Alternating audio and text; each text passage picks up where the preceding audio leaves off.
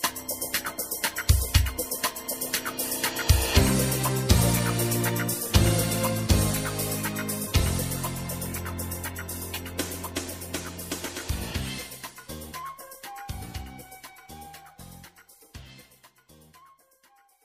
Oi, oi, aqui quem fala é a Gabi Dourado. Tô passando, como já virou costume aqui nesse canal, para hoje falar sobre planejamento financeiro para 2021. Ah, mas eu não tô sozinha não, viu? Comigo, João Gondim, que vai passar dicas extraordinárias pra gente e finalmente colocar esse ano na reta para que a gente consiga concretizar os nossos sonhos, os nossos objetivos e tirar cada uma das metas do papel. Beleza? Vem comigo que hoje tem coisa boa. Oi, oi, João, tudo bem com você? Feliz ano novo, feliz ano novo também para todos que estão nos escutando. Eu queria começar, cara, perguntando para você: qual que é o primeiro passo que a gente tem que dar para realmente começar a planejar financeiramente o nosso ano? Se é que ainda dá tempo, né? Porque a gente escuta de você aí que se a gente está começando a planejar o ano de agora, a gente já está atrasado. Me conta um pouquinho sobre essa relação. Bom, Gabi, feliz ano novo para você, para todos que estão ouvindo a gente aqui no Batendo a Real. A primeira coisa que a gente precisa fazer para planejar um, um, futuro, o próximo ano, seja o planejamento financeiro da vida ou do próximo ano, é definir quais são os objetivos que você quer realizar. Eu falo que o planejamento de um ano é muito pequeno, né, em virtude em vista da vida como um todo. Então você deve começar ali listando quais são os objetivos que você quer do ponto de vista macro, né? A sua aposentadoria, sua próximas, suas próximas viagens, trocar de carro, comprar uma casa, fazer uma cirurgia plástica, formação dos filhos, não importa qual seja o objetivo, mas aqueles objetivos maiores. E depois você vem destrinchando isso em metas menores, né? Para que você possa de fato fazer um planejamento palpável e tangível, porque senão fica só uma coisa muito grande e que você não sabe ao certo quantos passos você tem que dar para chegar num objetivo tão distante. Depois que você fizer isso, você pode começar a mapear os seus gastos, definir ali, estimar quanto você gasta com cada item do seu orçamento. Isso é muito importante. Lembrando que existem gastos que normalmente as pessoas se esquecem, como por exemplo, móveis e decoração da casa, presentes dados aos outros, uh, eventuais mensalidades uh, ou anualidades que as pessoas se esquecem de lançar isso no orçamento. Então, fica muito atento e faça aí a estimativa de todo o seu orçamento, associe isso aos seus investimentos e tente investir todos os meses para que você possa tirar esses sonhos do papel. Organização financeira é para se manter dentro das metas que você estabelece. Ela sozinha não vai te levar a lugar algum. E João, tem um assunto polêmico é, que você já inclusive debateu comigo, mas que eu quero esclarecer para o pessoal também, porque eu acho de grande valia. É a questão de anotar gastos, né? Você sempre diz que anotar gastos por si só não vale de nada. Quem segue isso na internet continua olhando para trás. Explica um pouquinho melhor, porque assim, eu acho que muita gente deve errar nesse sentido. Gabi, anotar gastos é uma ferramenta do controle financeiro, que por sua vez é uma ferramenta do planejamento financeiro. Então existe uma hierarquia aí. Anotar gastos serve, serve para você olhar para trás, serve para você olhar para o seu passado e verificar quanto você gastou. Fazer só isso é, acreditar que vai mudar alguma coisa na sua vida é como acreditar que para dirigir um carro basta você olhar no retrovisor não vai fazer diferença alguma. Você precisa olhar, na verdade, pro, e principalmente para o para-brisas, que é para onde você quer ir. Olhar para trás é importante, mas mais importante do que isso é olhar para frente. E o controle de gastos ele entra nessa ótica. Se você tem um, uma meta de gastos para cada item do seu orçamento, o controle de gastos ele é fundamental para você se manter dentro da meta que você estabeleceu. Porque depois que fechou o mês e você só olha para trás e constata que gastou mais do que você deveria, isso não vai mudar nada. Então é um termômetro. É você define uma meta e você anota gastos para se manter dentro da meta. Essa é a única finalidade de anotar gastos. Qualquer uma fora isso é perda de tempo.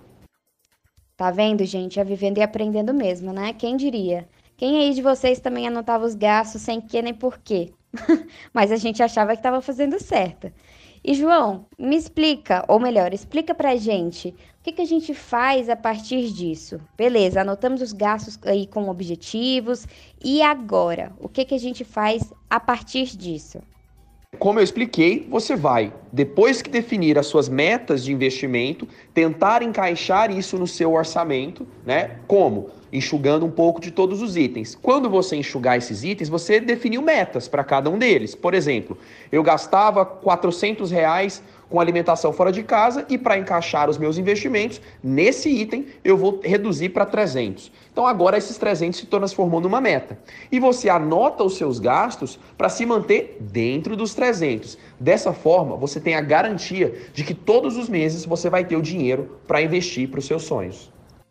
Show, maravilha. O bom é que realmente são dicas muito práticas, né? Que dá realmente para a gente colocar no dia a dia como tarefinhas, digamos assim. Gabi, o que eu digo sempre é: planejamento financeiro precisa ser simples porque ele é simples. Qualquer coisa que complica, que faz com que o planejamento se transforme em algo que você precisa de muitas análises complexas, certamente vai distanciar das pessoas e não vai servir para absolutamente nada.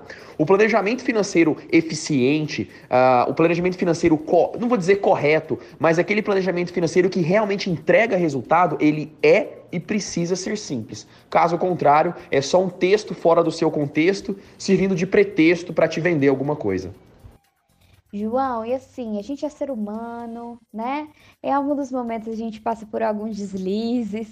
E eu queria, cara, é, realmente começar esse ano e mostrar para o pessoal, para quem está escutando a gente, o valor de ter atividades diárias relacionadas ao dinheiro. Porque, querendo ou não, a gente não tem medidas educativas, né, desde a infância em relação às nossas finanças. Então, às vezes, se a gente colocar isso dentro da nossa rotina, a nossa perspectiva para com o dinheiro muda, para com as nossas finanças realmente mudam, né?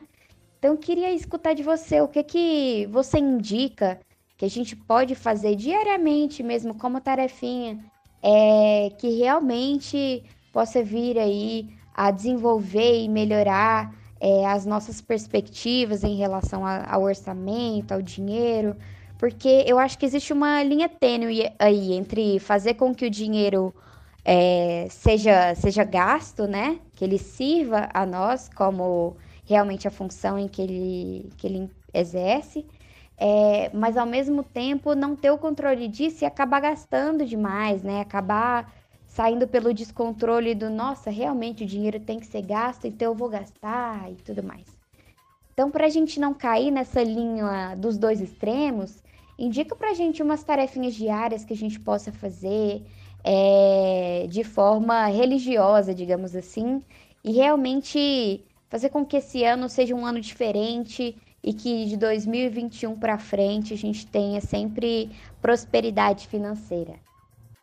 Bem, Gabi, muito boa pergunta. Uh, eu diria que o principal fator para a prosperidade financeira é a pessoa compreender que todos os resultados financeiros que ela colhe na vida decorrem de comportamentos e ações que ela tem sobre dinheiro, que consequentemente são influenciados pela forma como essa pessoa sente sobre dinheiro e consequentemente é influenciado pela forma como essa pessoa pensa e acredita, o que ela acredita sobre dinheiro.